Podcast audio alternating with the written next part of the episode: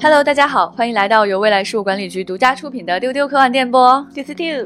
那我们今天呢是星际茶话室，跟大家来聊一下最近被奉为神作的新片《拾荒者统治》。我是今天的主持人，未来事务管理局的局长，和我一起来聊天的有宅学家船长，大家好，我是船长，还有我们的学术大脑老易，大家好。来介绍我们的另外一位宅小静，大家好，我是小静。那我们今天呢，对这个片子的核心观点呢，就是它真的很不错，但是把它称为神作，实在是有点过头了啊，在我们心中可能也略有一丝遗憾吧。在这一期的开头呢，先跟大家简要的介绍一下这个片子。这个片子现在在国内外都是大受好评，豆瓣的评分有九点三，IMDB 有八点八，烂番茄的新鲜度更是达到了百分之百。对，那这个评分超高的剧集是今年 HBO 最新推出的十二集的科幻动画。这短片是基于二零一六年成人游泳的一个动画短片，叫做《拾荒者》，现在拓展成了完整的一个世界，是由。乔·班尼特和查尔斯·休特纳执导和编剧的。其实这是我们第三次在丢丢里跟大家谈论这个影片了。它给我们一开始的感受呢，就是哇，这个东西好科幻啊！是的，对，这个太刺激、太棒了。看到后面就逐渐感到遗憾。但是经过大家这么长时间对它的这个神话的这样的一些评论，我们决心还是跟大家好好聊聊这样的一部作品。那么老一来跟大家讲一下剧情吧。这个故事呢是发生在一次坠机事故之后，星际货船上的几个。幸存者发现自己分散在一个未知的、充满敌意的小行星上，其实是造神星嘛。这个故事主要讲述三个小组，他们不仅要努力的生存下来，还要试图找到他们的飞船，找到其他船员，离开这个星球。黑人女船员阿 Z，她骑着一辆很阿基拉风格的摩托车，和一个叫 Levi 的快乐机器人一起工作。然后在星球的其他地方有二人组生物学家。Oshla 和船长 Sam 还有卡门，他们独自一个人陷入了困境。而这个星球上的植物和动物之间似乎没有明确的界限。以人类的标准来说，可能任何的生物个体都是可怕和暴力的。但他们也有自己的和谐。这个女生物学家厄什拉和 Sam 就利用了一对球形水母一样的生物的漂浮功能，从那个峡谷的缝隙里面逃生。然后 Sam 他就觉得这个小行星上的生态系统要么是威胁，要么就是为达到自己某种目的手段。但是厄什拉他以一种谨慎的好奇心呢，就决定去拥抱这个星球上的野生动物。他会注意到每一种动物和植物生命之间的和谐和平衡。安吉和那个 Levi 的搭档则是演绎了另一个经典的科幻母题，就是机器人获得知觉的那个故事。在接触了这个行星上的一些有机物质以后。例外就开始慢慢的发生变化，进化成了不同的东西，变得更加的好奇和有自我意识。这部剧呢，其实没有那么害怕剧透，因为它的剧情其实是比较简单的，呃，到最后也并没有给你一个非常完整的结局，看起来似乎还是可以继续讲下去的。而它精彩的部分呢，也都渗透在每一集的细节当中，有很多最令大家惊异的内容，实际上是由画面完成的，而不是由故事完成的。那么，先请几位来讲一讲对这部剧的整体的看法和打分吧。我是非常喜欢这个剧的。我看到它的第一眼，又回忆起很多年前看到的很多很多的片子的那种感觉，我觉得哇，终于有了一个科幻剧。在开始看这个片子之前，我又去回顾了他二零一六年的那个短片，那个片子可能也只有七分钟的长度，就很容易看完。看完了以后，也还是就是会有那种深深的震撼，而不会觉得它有任何过时的感觉。打分的话。我觉得它是非常优秀的片子，但是我没有办法给它满分。我给它打多少分，取决于这个打分制是多少。如果是五星满分的话呢？五星满分的话就是五星。如果是好或者不好的话就是好。如果十分是满分的话，那可能就是九分。就是感觉还是有那么一点点的遗憾，但整体来说我是非常喜欢的。船长呢？我给一个及格分吧。就如果是五星的话，应该是二点五啊。这么低啊！五星三星，分是二点五啊！这么低的吗？三星吧，三星吧。就是因为我是一个动画爱好者，就非常害怕那种精美的画面配上稀汤寡水的故事这样的作品，所以一开始挺担心的。看完之后觉得还可以，但是并没有惊喜的感觉。呃，看完就觉得挺可惜的。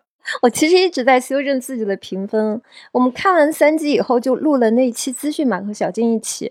我当时觉得哦不错，是个挺本格的、挺核心科幻的那种感觉的作品，我愿意看下去。然后我又看了两集之后，我跟局长说这个作品不错，我们可以聊一期，嗯记得吗？但是我 在后面看完十二集之后，我又修正了一下我的评价，我觉得，嗯，如果是压缩成六集的话，可能会更好一些吧。所以我现在整体的评分，如果是五分制的话，我可以给到三点五吧，大概。哦，其实我可能跟大家的评分都不是特别一样。我觉得我一开始看到它的时候，那种兴奋感就跟大家是一样的，就哇，这不是我们久违了的科幻吗？就是它的科幻的质感，真的像老易所说，就很本格，就嗯触动了我科幻迷的内心深处。我觉得哇，好兴奋，有人去做这样的东西。然后随着它剧情的推进，其实有几集它去展现这个地面上的奇特生物的时候，我就觉得是那种指甲掐肉的那种兴奋感。哇，怎么可以做出这么有趣的？完全不同于人类的一些生物呢，这个质感真的是太有趣了。随着它不断的更新，往后走，出现了更多人类的剧情，最后陷入到人类本身的故事当中，就是老易后来讲的这种，它已经不是种群与种群之间的关系，而种群之内的关系。当然，老易说，我还不如看 TVB 呢，我觉得很好笑。但确实不得不说，它跟 TVB 的差异还是非常大的。讲到后面比较多的进入人类本身的故事剧情之后呢，它就失去了它前半段去讲整个生态圈的这种奇异感，就变成了普通的人类与人类之间的这样的一个故事。而这个故事呢，可能在科幻当中就看起来。属于比较普通、比较稀薄的故事，那我可能就陷入一种巨大的失望。后来我回去反省了一下，这种失望来自何方呢？其实是来自于他自己抬高的期望。嗯，他前几集给我打的那个强心剂实在是太多了，我太有期待他去讲述一个让我前所未见的故事了。这个故事不管是关于人的还是不是关于人的，我都是能够接受的。所以呢，如果说开头我很愿意给他五星，甚至超五星、五点五星、六星星的话，我到故事的最后的最后，我可能就只能给他四颗星了。那今天呢，其实大家可以看出来，我们四个人对他的态度是有差异的，但总体上来说，我们都会认为它是一个非常好的作品，只是不如大家所说是一个神作那样的作品。我们会跟大家来讲一讲，我们认为它的新鲜感、这种刺激性到底来自于什么地方，以及说我们可能认为它存在的遗憾之处又来自于什么样的地方。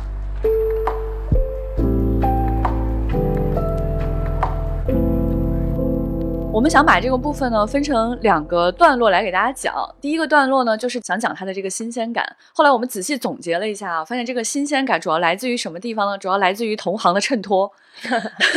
所谓新鲜感呢，大概就是这几年间看到的新作品让大家感到如此的乏味，缺乏新意。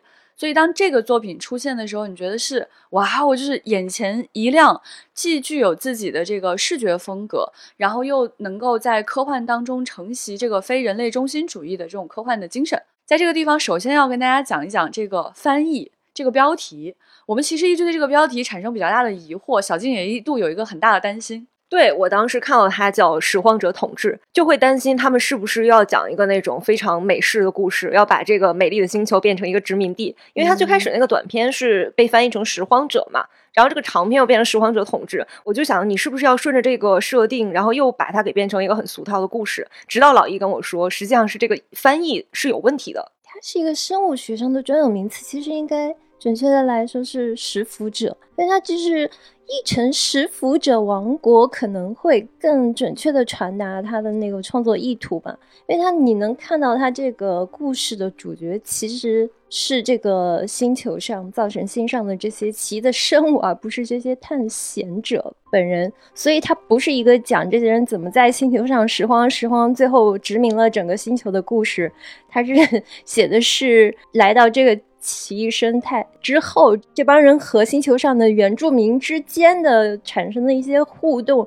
形成的各种种群关系吧。他们是如何共生、互吸、寄生等等这样的一种故事。你们会不会觉得这个故事发生在造神星上不太可信呢？这个不是说它不科学，我们也不知道造神星上到底是啥样。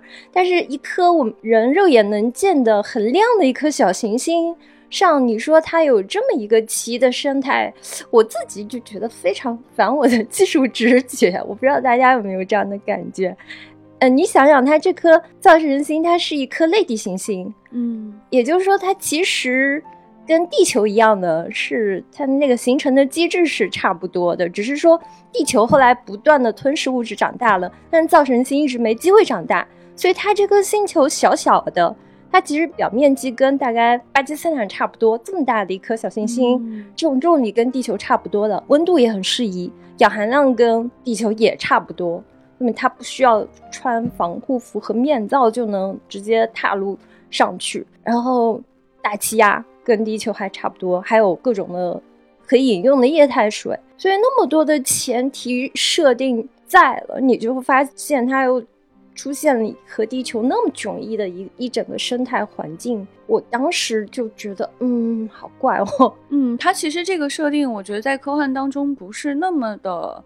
常见就是，如果说它是距离地球这么近的一颗行星的话，为什么救援这么困难不能到达？但与此同时，宇宙中的拾荒者又比较容易的抵达这个地方去捞它的垃圾呢？就它里面有很多的细节，其实是作为科幻的技术来说的话，我会觉得会有一些疑问。那我觉得可能这个问题还不是它的核心。嗯，最开始吸引我们的实际上是它的视觉风格和它对这个星球表面的奇异生物的描述。我如果要是主创方，看到老易这个疑问的话，我一定特别开心，因为他那个星星是哪儿，在这个片子里是一个非常微小的一个设定，我都没注意。对我跟局长看都没有看到这个设定，然后就有这么认真的人在看这个作品，并且找到了这个其中的问题。是的。这个确实，我觉得如果要去做科幻的推论的话，在今天去做这个大胆推论可能是比较困难的，尤其是形成这样一个生态。我觉得老易说这个反直觉是可以理解的。那我后来就想啊，他这个片子里面的很多细节都是主创刻意去反你的直觉。它会让你觉得，哎，可能这个故事的走向会向 A 方向去走的时候，哎，不会，因为这个生物它其实不是你想的那个样子，所以剧情向了 B 方向或者 C 方向，是你完全想不到十万八千里的一个方向在推进。对我看的时候的感觉，就是觉得他们是有一个画面在。它是为了呈现一个好看的外星的星球，并且希望能够把人类相对裸的状态，就是人类的这个状态放进去，就是不是穿着厚厚的宇航服放进去。那这样的情况下的话，它就默认这个星球上是跟地球有着差不多的一个生态环境，就是人你是可以在上面生存的。但是呢，不知道为什么它又发展出来了很不一样的生态。我觉得它核心想展示的是这种奇观。嗯，大家都认可说这是一个视觉设定先行的作品，对吧？他可能就是为了把这个故事拓展成一个完整的剧集之后，才去构思设定说它背后的一整套的这个物理生态和它的那个故事情节等等，在他脑子里先。构思出来的是他那些奇异生物，嗯，对，我觉得这个片子我看起来这种感受啊，就好像一帮艺术家跟制片人打输了之后，制片人说 Where's the story？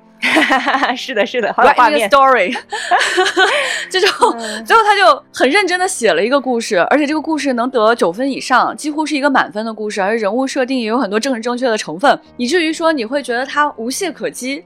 但实际上你会发现，它的原初的起始点一定是这些视觉艺术家对视觉本身的冲动。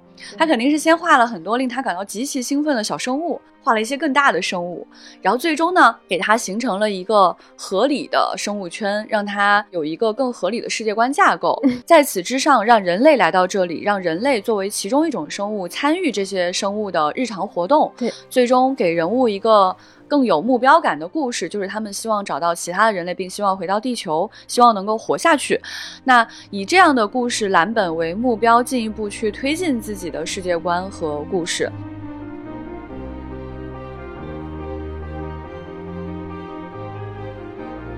我们来跟大家举例讲讲，它这里面非常非人类中心主义的、反我们常识的奇异的生物是什么样子的。就我们刚开始看到很多奇异的生物，好像特别有用。比如说有一种斑点鱼廓可以拍在脸上做呼吸面罩，还有那种巨大的马科的动物，然后它们的喉咙在咆哮的时候会膨胀。然后还有盆带刺的水果，里面有粘稠的这个内脏，可以拿来做电缆。还有一种像犀牛一样的生物，它们消化道里面有一种生物的发光囊，可以改造成火把。但你慢慢都会发现，其实这些生物个体也是很可怕、很致命的。他们并不是说对人类来说有多强的工具性。我觉得他在这个片子里构筑出来的这个生态，对我来说是一个这个整个的这个片子最迷人的一个部分。第一集就看到两个搁浅在这里的船员不断的去探索这个生态，然后在这个过程之中，像慢慢的揭秘这个星球的一些规律，你就能看到，就是虽然一切都看起来非常的陌生，它表达陌生的一个方式是用一种非常鲜艳的颜色。因为对于我们这种人类这种 生物来讲，你看到那个鲜艳的东西，你可能就会有一种本能的就觉得它有点危险的那种感觉。嗯，但是呢，随着他们探索的推进，你又觉得好像有一点点心安的感觉，因为你发现这个陌生的环境它是可以被认识的。你能够感觉它这个生态虽然跟你所处的地球完全不一样，但它好像也是有逻辑的，就它很像一个真正的大自然。真正的大自然就是它并不是完全的狂暴。并不是完全的不讲道理，它整体都是有道理的。就是当你遇到一个非常危险的生物，比如说它是有毒的，刺到了你之后，然后你就在周围找，就是它的克星一定就在周围，就这个致死物的不远处一定就有解药，有点像地球上的生态，七步之内必有解药。就是它这个自然的生态是可以被认知、可以被探索、可以被发现，而且有规律可以总结的，是这么种感受。然后呢？两科学家就 Sam 跟厄修拉之间也出现了一种分歧。Sam 他因为是船长嘛，他就自己职责所在，就一心想赶路。然后他会把所有的生态系统，要么视作威胁，要么说就拿来当做达到某种目的的手段。那厄修拉他就以一种生物学家的心态就去。拥抱这些星球上的野生动物，他会注意到每一层动物和植物的生命之间都有某种的和谐和平衡在啊。对这个生态系统也滋生一些特别可怕的掠食者，他们有巨大的钳子和锋利的爪子，会去攻击人类；也会有一些像寄生菌那样的东西，直接袭击了人类，然后直接把那个 Sam 给寄生了。Sam 之后还变异了。体内生长出来了特别可怕的呃虫子一样的生物。最糟糕的是，他们他遇到了一种沉默寡言的这个类似蝾螈的生物哈。我在网上看了一下，大家管这个东西有不同的叫法，有人管它叫原力娃娃鱼，还有人叫胖头鱼，还有人叫灵能胖子，就很好笑。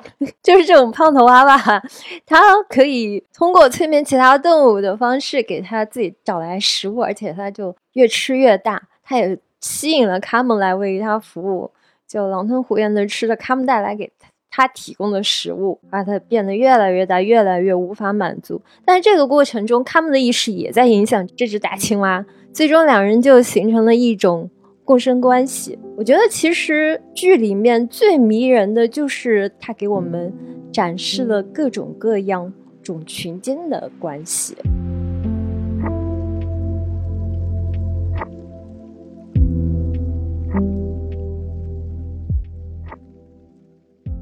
我觉得比较好玩的是它硅基和碳基的融合，或者说就没有给硅基和碳基划界限。就很多我们觉得是内脏或者脑花的东西，就它可以像机械一样操作。比如说你一个果实，咔一下掰开，里面是一团脑花一样的浆糊，然后呢，这个浆糊你伸出手去就可以像摇杆一样拉下来，或者去拨弄，然后还发出机械的响声。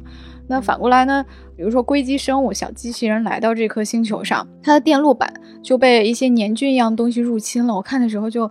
哎，最后生还者对 对，你其实有点担心他会怎么样？对，那些黏菌就顺着它的电路就慢慢的攀爬去攀附，发出黏哒哒的声音。然后呢，这个小机器人还觉得挺舒服的。就这个，他的人类同伴几度想拆开它的这个电路板，说我给你修修吧，然后把那些黏菌扫开。结果当他揪起一坨这个黏菌的时候，小机器人说呀疼。我特别特别喜欢这个片子里这个黏菌的这个设定。嗯。它会让我们觉得有点害怕，但是你会发现它好像又是善意的。这个星球上面的这个年菌，它好像是总是想要跟外来者融合在一起的。嗯，但是我们作为独立的这种个体。你就会觉得很害怕这种融合，你很害怕这种异物的入侵，嗯，很害怕我意识的丧失。对我觉得这个地方其实比较反直觉，因为其实对于人来说，看到这种黏糊糊的东西爬上自己的身体，尤其走进你的身体内部的话，你会感到很恐惧。所以他的朋友阿 Z 每次打开例外的后舱的时候，都会很犹豫，不知道该说什么，该不该告诉他，我该不该做这个操作呢？他其实非常的焦虑，而且作为一般观众，我我看这个片子的时候，我也很焦心，这个小机器人它到底会。怎么样，它看起来非常的可爱。它有一个胖墩墩的头和一双非常细小的小脚丫。然后它跟它的这个好朋友阿 Z 在一起的时候，你会觉得觉得他们是一个非常天作之合的合作伙伴。对，而且阿 Z 最开始的时候，呃，就是讲明了这个 Levi 的设定，他就说这个 Levi 应该是一个量产型的机器人，嗯就它是其实是可以替代的，它应该就是一个普通的这个机器人的一个助手。然后讲回融合的话，就是我们看到 Sam 和这个星球上的生物融合的话，本能会产生一种恐惧感，因为它是人类。它被这个生物侵袭了，但是例外的这个设定的话，就能让我们更客观的去看这个星球它的这个年菌到底想做什么。这个年菌它一点一点的去进入这个例外的身体以后，你就发现这个例外和别的例外不一样了。当这个 Azi 他在打开他的那个电路板。然后想要去清除年菌的时候，Levi 会有感觉。然后阿 Z 去触碰 Levi 的时候，Levi 会说：“啊，你碰到我了。”嗯你的手挺暖和的。嗯 Levi 开始对星球上的那种有机生物有了不一样的感觉，就是它作为机器人可能不该有的一个感觉。嗯然后 Levi 这整条线都是我非常非常喜欢的，嗯它是一个生命的觉醒和一个灵魂的一个崛起。就是你看到最后，你会发现 Levi 是整个片子里边最大的英雄。嗯他作为一个机器人，他作为一个觉醒的一个新的一个生命，他比里边所有的人类都更加的有担当，更加的勇敢。当阿 Z 遇到危险的时候，是 Levi 跑过来救他，然后阿 Z 就很惊讶，说：“你为什么要回来救我？”Levi 就非常的理所应当，他就说：“我必须回来。”就这个里边，他展示了很多人类懦弱、自私的一面。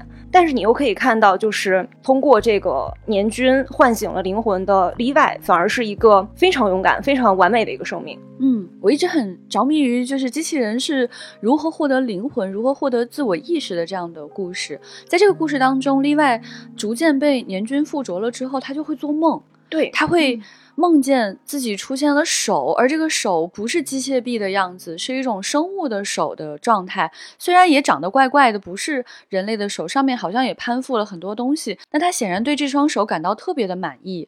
阿姐还在问他：“你是做梦了吗？”他其实也搞不清楚自己看见了什么，感觉到了什么。随着故事的推进，到后面阿谢遇到危险的时候，这个刚才我们说的这个胖头鱼啊，就袭击了例外。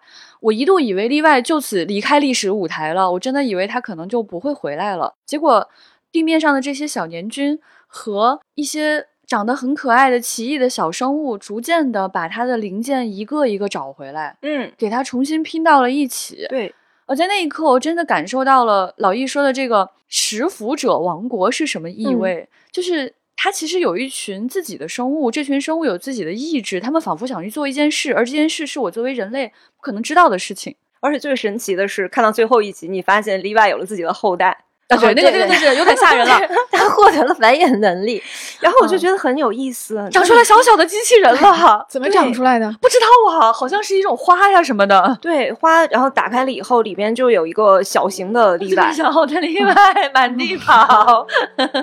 然后我就想，那我们作为人类，我们作为碳基生物，我们衍生留下的是我们的 DNA。那 Levi 这样的生命，它衍生留下的是什么呢？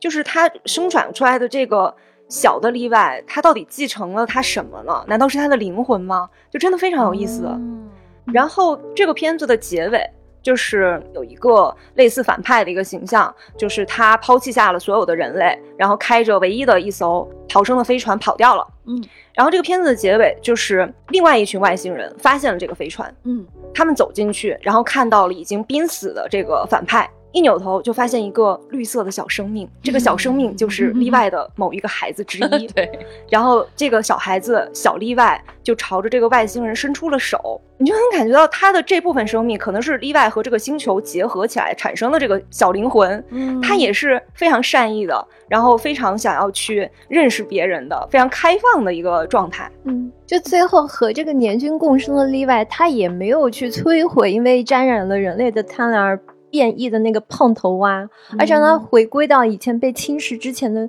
形态嘛。也有一种解读说，那可能是胖头蛙的孩子啊，我不知道。我觉得它里面的很多故事的多异性还是挺迷人的。你们有没有发现，就是生出例外的那朵花，实际上在前面几次频繁出现过。它总是出现在尸体上。是的，嗯，在一个生物失去生命之后，就会开出一朵这样的花，前面就是有一种意味不明的优美的、非常亚洲哲学的一种感受。对，那走到最后，发现它里面真的是可以孕育出来一个新的生命的，而这个生命最终竟然是跟例外有关系的。可以回归到老易说的一个食腐者王国这样一个定义上，它实际上就是会在尸体上重生出新的生命出来。嗯。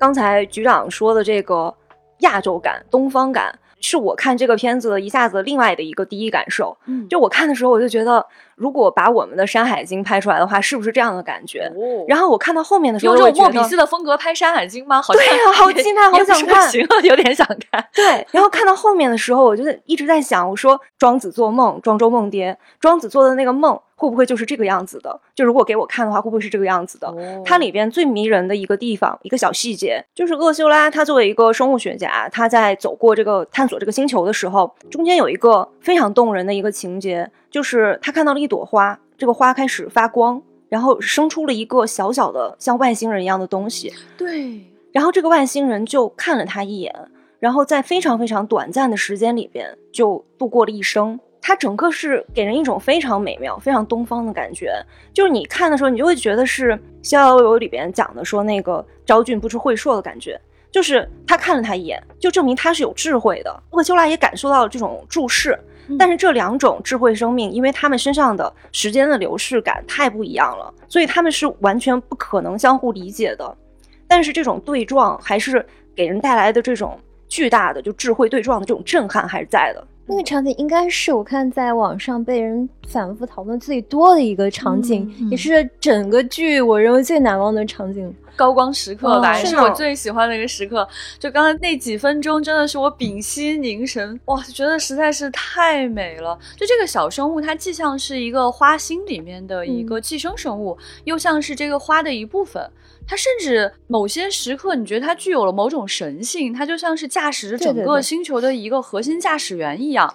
它从所有的花心里面选了其中的一个花蕊，放在了中间，而且它有一种操纵感，还要用自己的手指去打开某个东西。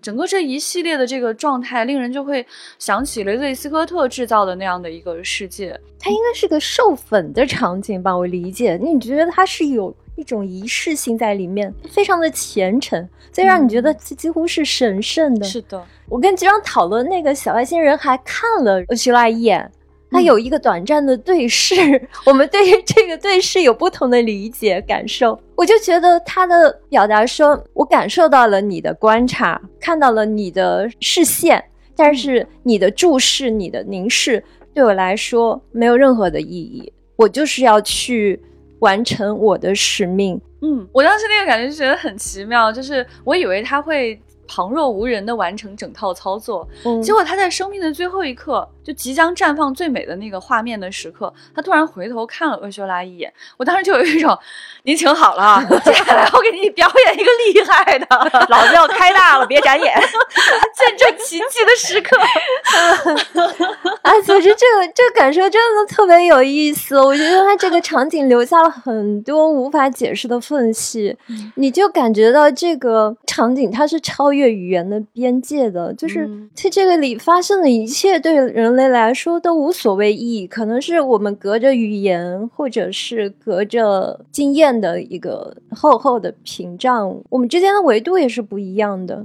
嗯，你会感觉到这个星球上可能这只是个短暂的一个缩影，它时刻在上演着这种死亡、腐败和新生，在这些无无穷的空间上有这种无止境的生命力，不在乎这种目的，不在乎意义，随时在发生。但人类的所有认知在这个星球上都丧失了解释能力。就是我们人类理解的只是有限整体的世界，在我们的经验范围之外，语言和描述都是无能为力的。这是那一刻最深切的感受。我当时就觉得，如果他能把这种感受抓住，如果他能把这种主题贯彻始终的表达好，那个这个剧呢就个真的是一个神剧。可惜嗯它只是在第三集里出现了那么一次。我觉得那一眼给我的感受，他是想向你证明他是有智慧的，就是这个星球上的一些生物，它是有意志的。就是你可能无法理解他，你无法了解这种智慧，但是他是在意的、在乎的、有自己想法的。就这一眼，就注定了这个片子它整个的利益是和《无敌号》是不一样的。《无敌号》这个作品，它是也是一群人开着飞船，然后到外星就降落在那里，然后发现很多的外星生物，跟他们作战的一个故事。但是你最后会发现，这所有的外星生物都是一个某一个外星文明在离开之后留下的一些类似于机器人的东西。就他们的袭击实际上是没有意识的，就是人类以为你搁这儿作战呢，你觉得好像是打外星人呢，你们都是为了我，就是要害我。实际上人家根本就没有那个意思，就是因为你在这儿，所以我要弄死你。他并没有一个敌意，他只是一个完全的一个机械的一个自保。但是这个拾荒者统治里边，它整个的这个星球，它这一眼看出来，然后你就能够感受到说，它这个整个的这个生态系统，它是有灵在的。包括它后面也证实了这一点，就是我们讲到的那个胖头鱼，不还是什么原力娃娃，就是 他最后被打败，是因为他试图想要去读取例外的灵魂，但是例外已经和这个星球的真菌融为一体了，然后他就从这个真菌上面。感受到了整个星球的回忆，它就过载了，死掉了。然后也就是能够证明，实际上这个星球它是有意志的。但是就讲到说这个过载死掉啊，就是我我跟老易有这个同样的失望。他这个 胖头鱼出来的时候，我对他有极高的期待。我就心想，我说这个东西太迷人了，这会是一个什么样的故事？它到底有没有意志？它能够读取人的记忆，然后。通过这个记忆去控制你，那到底想做什么？他是否有一个目的？嗯，他最后会是一个怎样的一个存在？他是一个很强的存在的话，这些人类的这些开荒者，他们要怎么去打败他？这个我就完全是吊着我的好奇心，到最后发现。啊，就这，完全就是落在了我的预期里。就是他其实做的也挺好的，可能是我预期太高了。对他给人感觉就是这样，他处处让你觉得可以打九十多分，但总会有那么一脚踩空的那种失落感。那这只胖头鱼呢？我一开始给他的期待是，他该不会是这个星球上某种意志的其中一个代表吧？对，他该不会可以理解这个星球的意志吧？就像索拉里斯星那样。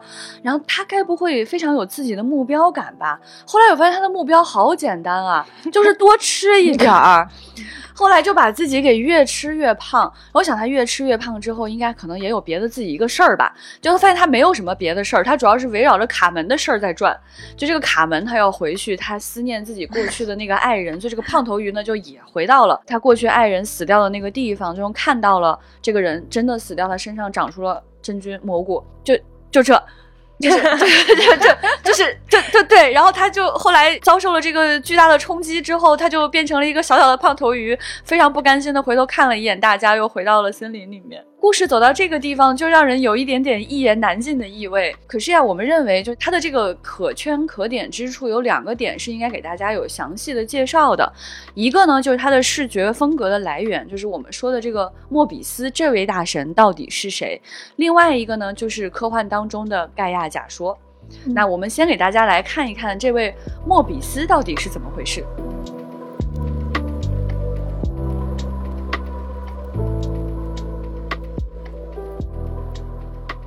莫比斯，或者我们叫他莫比乌斯，他其实是法国漫画界的一个传奇人物，叫让基罗。他的风格的影响，他那种超现实主义视觉的风格，其实从电子游戏到动画都是随处可见的。嗯，而且这个人啊，对我们科幻影视、科幻游戏、科幻漫画都是有非常重大的影响，非常深远的影响的，甚至是小说。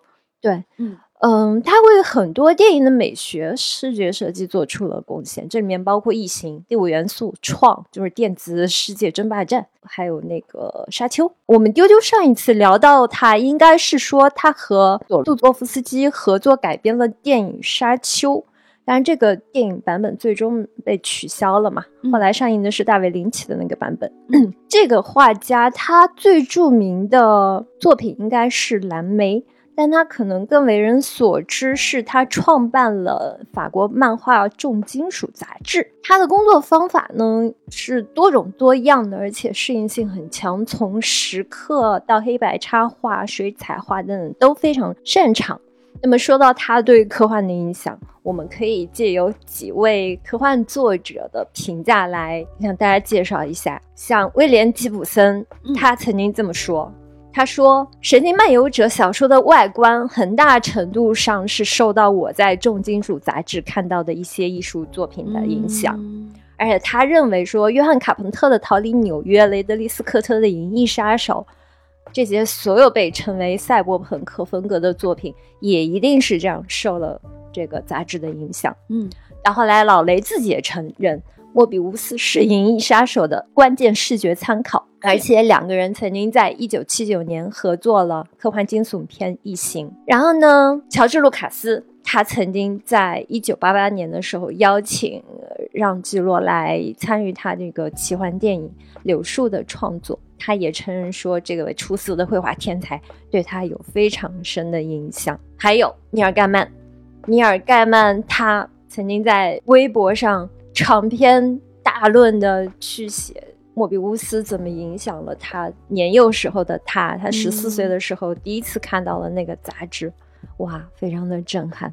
用一种既熟悉又完全陌生的方式，让漫画变得如此强大和完美。这是他的原话。他说：“我只买了一本，一遍又一遍的读，非常羡慕法国人，因为他们运用我在漫画中所梦想的一切。我长大以后也要画 那样的漫画。”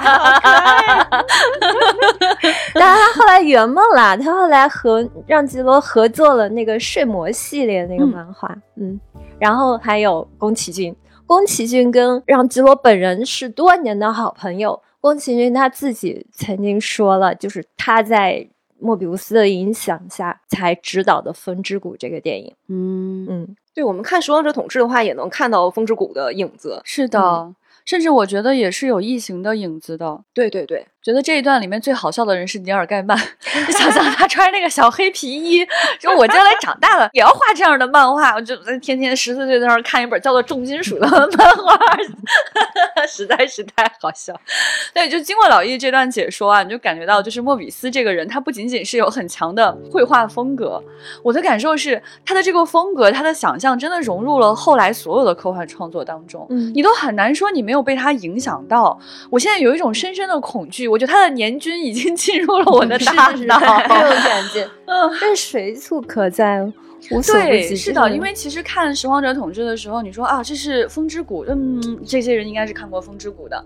然后你说它有点异形的味道，有整套那种异形的世界观和逻辑，就觉得哇，真的是很像。其实后来有有一个细节，就是刚才我们讲到那个小外星人操控的时候，我脑子里面想的是《普罗米修斯》里面的那个外星人操控的那个场面，我觉得有极其的相似之处，有特别美妙的一种音乐般的一种呼应感。你会感觉到《拾荒者统治》的这个创作者，他应该是从各个地方汲取了养分，最终形成了一个新的东西，就有点像一个小机器人例外。他有一些人的记忆，然后它有机器的部分，它有年均的部分，它又有后来这个大自然重新修复它的这个部分，然后他们生出了一个小小的例外，大概就是《拾荒者统治》这种感觉的一个作品吧。你去追溯他所有影响他作品的源头，哎，发现全都是莫比乌斯，嗯，挺有意思的。而且我们越看这个作品，我们刚开始觉得这两个主创是两个科幻宅。我们甚至觉得他那个修拉是在向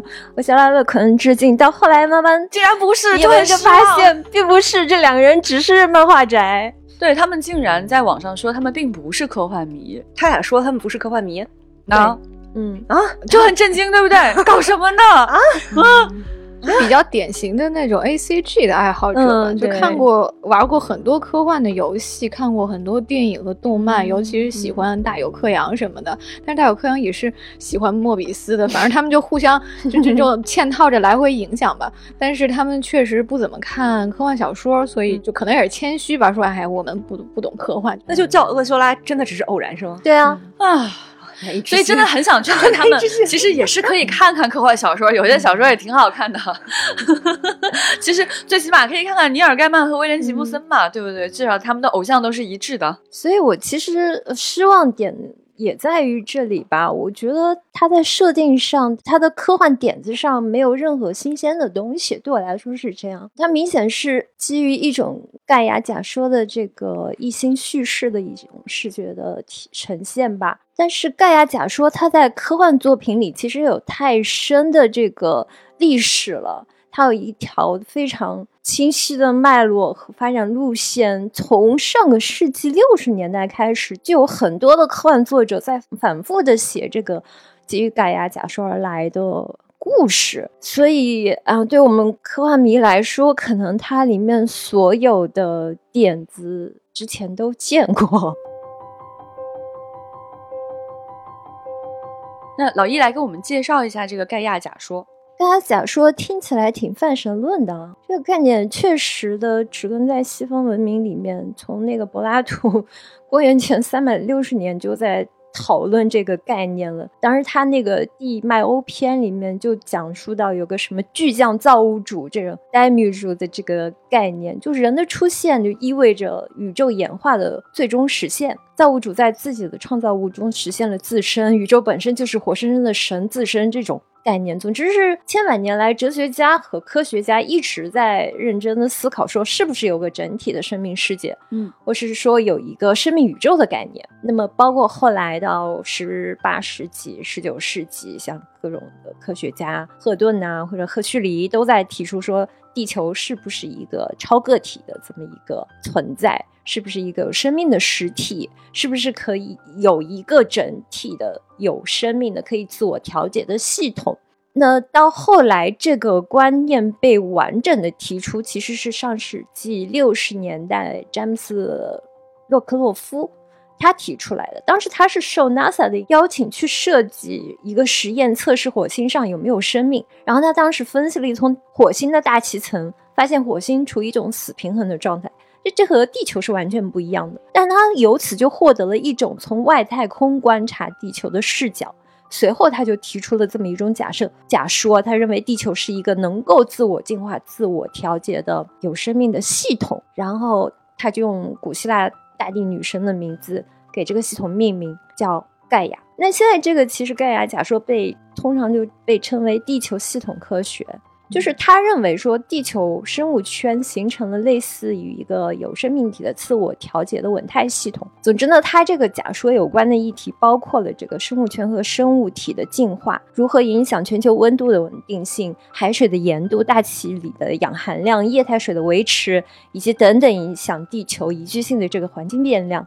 那但是这个。假说始终还是一个 假说，它始终会受到一些批评。许多科学家认为，只有的少数的证据支持这一个理论，和我们现有很多的科学证据、科学发现是相矛盾的。但是，科幻作者对这个概念就很着迷。嗯，很多早期科幻乌托邦的小说里面都包含了这种盖亚式和谐的概念，比如说什么所有生命、地球生命体的真正共生，所谓的强盖亚假说，嗯，就是最早可能索拉里斯星，嗯，就一九六零年的时候就就写到一种行星一直正在出现，但后来六十年代特别多像理查德麦肯写那个猎人回家。说人类在一颗殖民星球上瞎搞胡搞，为了满足自己的狩猎目标，哦补充一种野兽的种群，然后就放毒素破坏生态，结果就唤醒了行星意志。然后还有像布莱恩·二迪尔的《地球的漫长午后》这本书，今年刚出版。原来这小说叫《温室》，他也是那个六六年的那个雨果奖中长篇的得主。他就写这个远未来，人类在那个太阳的辐射中温水煮青蛙，这个辐射量超过了洛希极限，然后这个地球上的所有的生灵就开始各自进化退化了。哎，这个小说开始的时候挺有意思的，就是植物已经进化出了自己的神经系统，然后模仿人类的身体特征，比如说它有眼睛，还有味觉，能尝出肉的味道。植物王国就变成了一种。寄生物种，然后成功的消灭了所有动物，还开开始危及人类。然后作者又使用了一些叙事遮蔽的这个技巧。刚开始读的时候，你就会觉得那些奇怪的生物是配角，人类应该很快会出现。然后你就会意识到这些奇怪的生物就是人类本身。但后来比较有名的作品应该是呃阿西莫夫的《基地边缘》里面，他不是写了一个。叫盖亚的理想的行星状态嘛，他就觉得这个行星状态是全宇宙最理想的。他甚至想建立一个全宇全银河系的这个这样的一个行星体系。再稍近一点的作品应该是大卫布林的《地球》吧，他倒不是写一个完整的盖亚体系，但是他说他那个地球被黑洞给击毁了之后，最后的补救方法就是通过一个上传点把地球的整。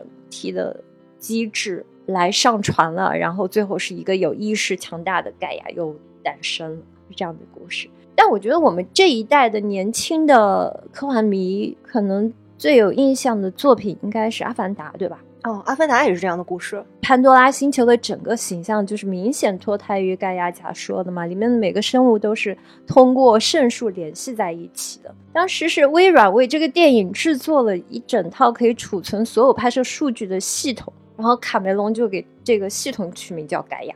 但你们能看到所有的作品都集中出现在六七十年代嘛？那后来随着科学发展的停滞。盖亚假说也慢慢的不再被各端的人所关注和热衷讨论了，科幻作者写的越来越少了。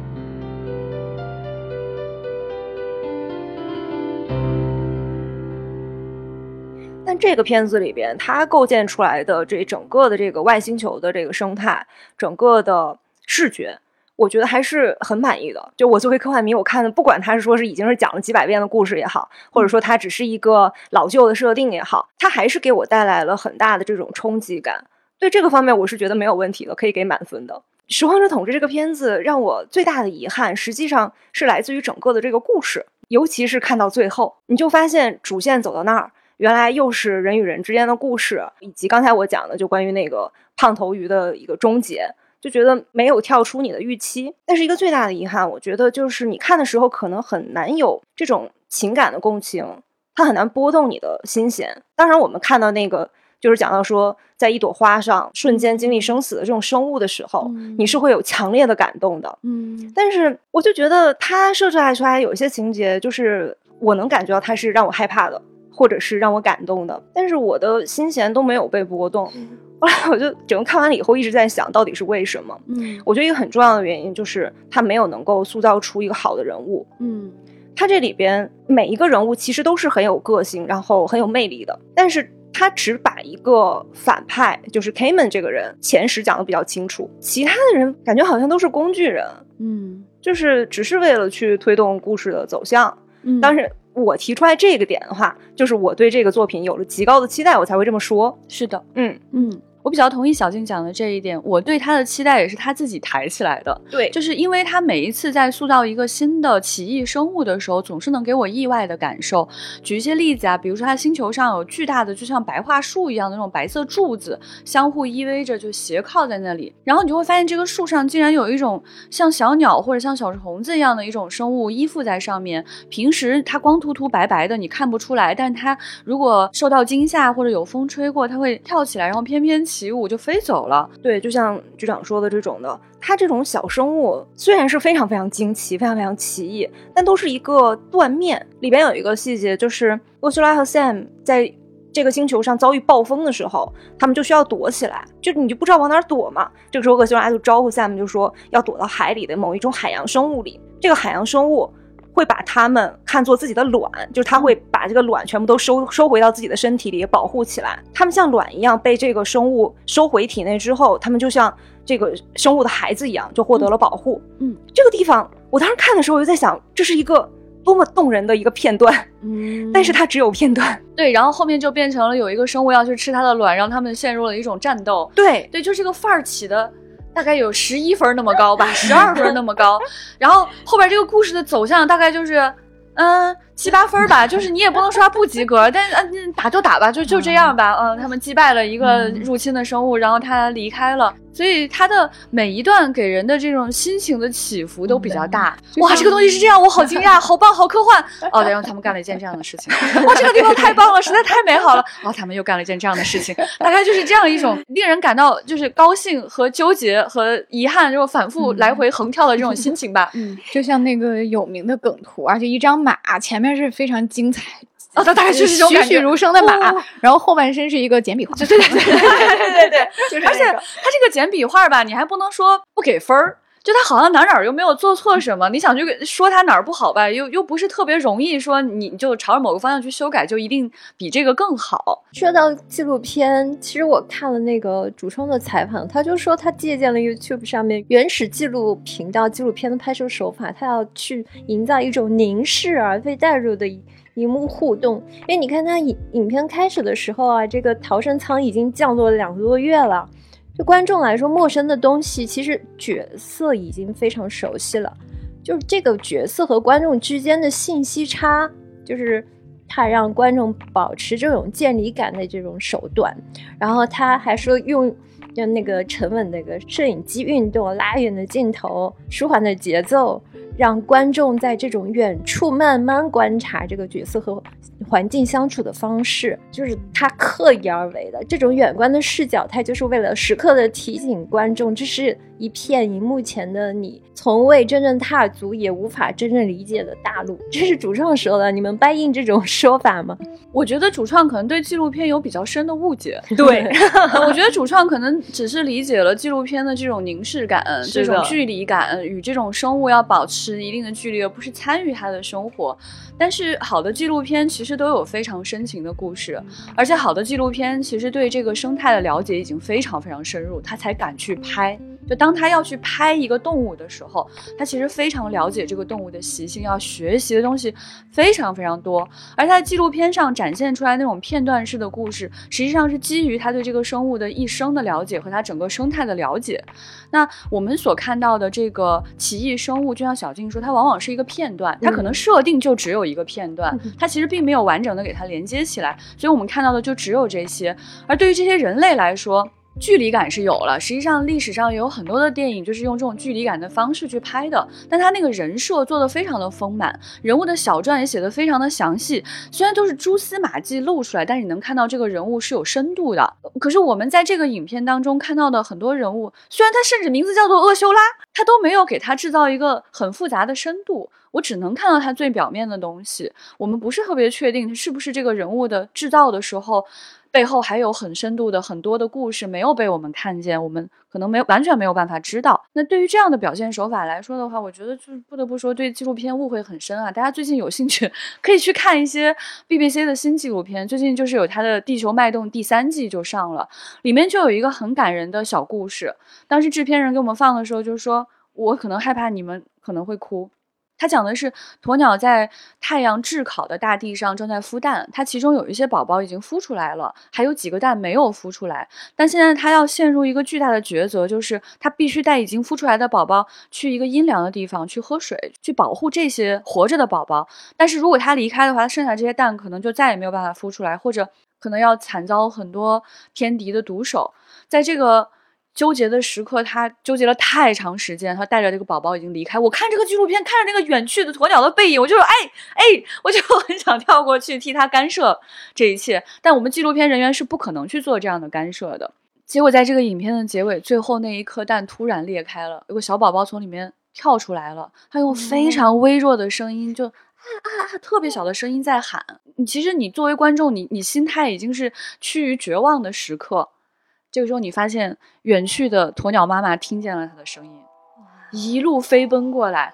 我当时觉得，就这两三分钟，让我简直热泪盈眶。我觉得纪录片其实是非常有分量的，它也一直是有距离感的。拍摄人员完全没有干涉这一系列的行为，很有可能他不会去救那个小鸵鸟，但是他给我们看到的是大自然的母爱和力量。我认为，如果只产生疏离感的话，是没有完成纪录片的全部任务的。对，我觉得主创只是看到了纪录片的皮毛。我其实很少去看动物的纪录片，就是因为我每次看都要哭，就是每次看心灵的重击。对，它是一种强烈的生命的感动，但是我没有从这个《拾荒者统治》里面感受到这种强烈的情感。但是要讲到这一点的话，我觉得很多人会觉得我们在鸡蛋里挑骨头，他会觉得可能就是我们讲到的很多的这个遗憾和缺陷都是一种。客观因素，或者说是很难去达成的，但是很不幸啊，我们就是看过很多很好的片子，我们知道讲好一个好故事的同时，做好一个美术的一个表达，实际上是有可能的。嗯。那么我就拿出三个优秀的案例啊，我这个课件上准备了三个优秀同学的作业。对，就是形式和内容是可以旗鼓相当，甚至互相成就，然后达到一加一大于二的一个效果的。好，第一个优秀作业呢，就是吉巴罗，嗯，S 级第三季中的吉巴罗，他就是一个把欲望视觉化的一个案例。就当时我们聊这一期的时候，就提到这个电影给人的感觉就是视觉大到压过一切，就看完觉得感官很过载，很吵闹。这个故事里呢，有一个贪财的骑士，他看到了这个披金戴银的女妖在跳舞，女妖呢就浑身缀满了金子和珠宝，像爆炸一样要溢出来。让她跳舞的时候，那个金片在响的震耳欲聋，所以镜头就不断聚焦在她皮肤的这个细腻度上，在水和金属的光泽变化上。最后，这个骑士被一步步蛊惑着，就走向深渊。这个故事在视觉之外，它本身是一个关于人的欲望的一个。很有哲思的小故事，所以你不会觉得它形式大于内容。第二个优秀的同学呢是汤浅证明，对他的作品里就充满了很多内心困顿的年轻人嘛。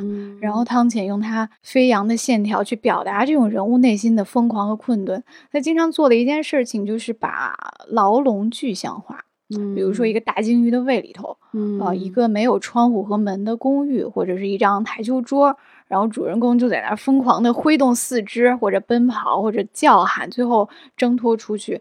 就汤浅证明那种违反物理规则的身体的变形，就是主人公浓烈情绪的一个化身。所以这两个例子就是形式和内容高度统一，就是劲儿往一处使的这种作品。是，就一方离开另一方都会逊色一点，甚至整个作品就没有办法成立了。那我们回到这个莫比斯的画风。又有一个优秀的同学，他提出了一个完美的解决方案，就是用莫比斯的画风来讲一个异星探险、发现全新生命形态的故事。就还是《爱死机》第三季的机械的脉搏，那个主创最开始也是说：“哎，我们喜欢莫比斯，我们要致敬他。”嗯，你就担心他是为了致敬而致敬，然后看完就发现他没有浪费这个风格，在那个故事里。宇航员迫降到奇怪的星球上，他的同伴已经死了，他就拖着同伴的尸体走向逃出去，就跟《拾荒者统治》的开头一模一样，非常的像。中途呢，他为了活命，给自己注射了一种提神的药物，然后就看到了幻觉。这个巨大的石头开始变换生长，地面上长出人体和脸，然后不断的翻滚，不断的生长。还有一个奇怪的声音一直在无线电里面跟主角说话，说：“哎，我就是这个星球本身。”哦，我是一个生命体，我要跟你聊天儿，我跟你念念诗。然后主角又意识到这些诗歌是他的死去的朋友生前特别喜欢的，他就很悲伤。原著作者是斯万维克嘛，一个很厉害的科幻作家，他其实比例非常的厉害。他其实在这个很短的故事里写的是这个濒死的宇航员，他一直在回忆自己的一生，在悼念他死去的朋友，所以这些幻象。其实强化了他内心的这种痛苦和绝望。这个故事是给莫比斯的画风加分的，嗯，所以跟上面这三个优秀的作业一比，你就能感受到《拾荒者》他满分，但是没有更多的那种，嗯，无力。就是画面和内容会有一种稍微的脱节，已经有了这么好的世界观跟美术打底了，它完全可以展开。就刚才我们讲到的那种人和宇宙的不可理解，就是人类在看到一个一秒之内经历生死的一个新的生命，那怎样感受到这种无法理解但好像又可以理解的可能性？嗯，它也可以完全借助这种奇异的景色去反射人物的内心，给我看一个。感情充沛的故事，结果就是刚才说到的几个无能狂怒的人类一直在发脾气 啊。然后呢，呃，几位挺精彩的，就是女性船员的故事完全没有展开。然后我们都挺喜欢的小机器人的故事，还有那个一秒之内经历生死的小外星人的故事，就昙花一现，没有了。我觉得船长刚刚举的这几个案例其实不是唯一的案例，一定还有很多的案例在我们脑海当中已经开始盘旋了哈。就比如说金敏啊、宫崎骏啊等等，包括他们非常喜欢大有克洋啊等等，其实他们很多作品都是能够达到视觉和故事的统一。还有包括老雷本人雷德韦斯科特，他的这个视觉的强风格也跟他的这个故事线，那真的是无懈可击。而且不能说老雷的作品是那种高分作品，而是那种超越时代的作品。所以回到这部作品来说的话呢，我们还是非常非常希望给他打高分的。就他来到我的面前，我总能给他一个非常优秀的分数，但心中的遗憾总是落下去了那么一点点。也是对他们的一些鞭策和期待吧。其实我真的很期待说这个故事会怎么讲呢？我会希望说他花很长的篇幅来告诉我这里面的奇异生态是什么样子，减少人类的参与的部分，让我更多的看到整个生态的世界观。我可能会给出一个更高的分数。我觉得这个主创还是非常非常优秀的，就是你从他整个的这个呈现出来的这个作品来讲，它还是一个非常完整、非常优秀的作品。然后整个的美术啊什么的，我们都非常喜欢。就是故事没跟上嘛。那刚才听船长讲的那几个例子以后，我突然就有一个想法，就是他们或许可以找一个原著，然后来改编一下，找本小说，有了这个底子框架，你可以在上面魔改，你可以疯改。但是它就会有一个完整的人物的一个线和一个整个的一个故事线，就可以反而不会是它的一个束缚，反而是可以让他们更加的去疯狂的去展开他们的想象。嗯，就感觉他们其实这个主创也是对奇异生物更感兴趣。我们查他的资料就发现很难查，这两个人好像没有干什么其他的事情，就是主要干这个事情。然后你发现他们在网上留下的他们自己的那些小插画啊，那些小动画，都是一些很奇异、很奇怪的画面。就他们这个嗨点完全在这个地方。我觉得如果能让他们更好去释放这种能量，让它放到极致。而不是说非要去跟自己的某个短板，我觉得这样就完全 OK。实际上，刘慈欣也是一个有短板的作者，那又怎样？能够把他的优点释放到最大，才是对优秀者的最好的一种释放方法。而且查资料的时候，我才发现，就说这两个人其实并不是科幻迷。我现在就觉得啊，就是非常震惊的一个状态。我就很想建议他们。也可以去看一看科幻小说，可以看厄修拉的小说吗？他们想表达的那个东西，对，可以看厄修拉的小说。他们想表达的那个东西，他们想构建的那个世界，是有小说可以去作为他们的一个基础的。嗯嗯。我回到最新的话题，为什么这个作品在当下还是被那么多人称为神作？我们总结了一下，觉得真的是因为可能五到十年间，我们能看到特别新的、能让人兴奋的科幻作品、科幻佳作太少了。是，就这种感受真的是很强烈。虽然作品非常非常多，你看丢丢每周都要去跟大家推荐各种新作要上啦，这个新作品啊，那个新作品，但是能让我们感觉到巨大的那种兴奋、巨大的革新是逐渐变少的。有很多的作品在我们一开始给大家看过海报之后，大家有没有发现我们就不再提他了？不是虎头蛇尾啊，就是实在是不知道怎么说，就是体现出一种巨大的无聊。就今天有大量的这个作品是。同质化的，在重复自己的，然后去弥合一种所谓的满分，去弥合一种所谓的好像哪哪都对的这么一种感受，让他最终的那个创作内核陷落到一种无聊当中。我们能在这样的一个时刻看见让人眼前一亮的作品是如此的难得，以至于每个人都要去惊呼：这一定是神作吧？这样的作品怎么会去出现的呢？以及说刚才我们讲到的这个作品，它承袭的莫比斯的这种画风，以及他想讲的这个。盖亚假说的这样的一个故事，其实是有一些断代的，因为有了这个几十年的断代，你今天重新去看它，就会觉得哇哦，这样一个东西它来自于何方呢？它怎么会这么的神奇和新鲜呢？那它对于几十年前的这种断代的精神的继承，自然会在今天造成一一轮新的震撼。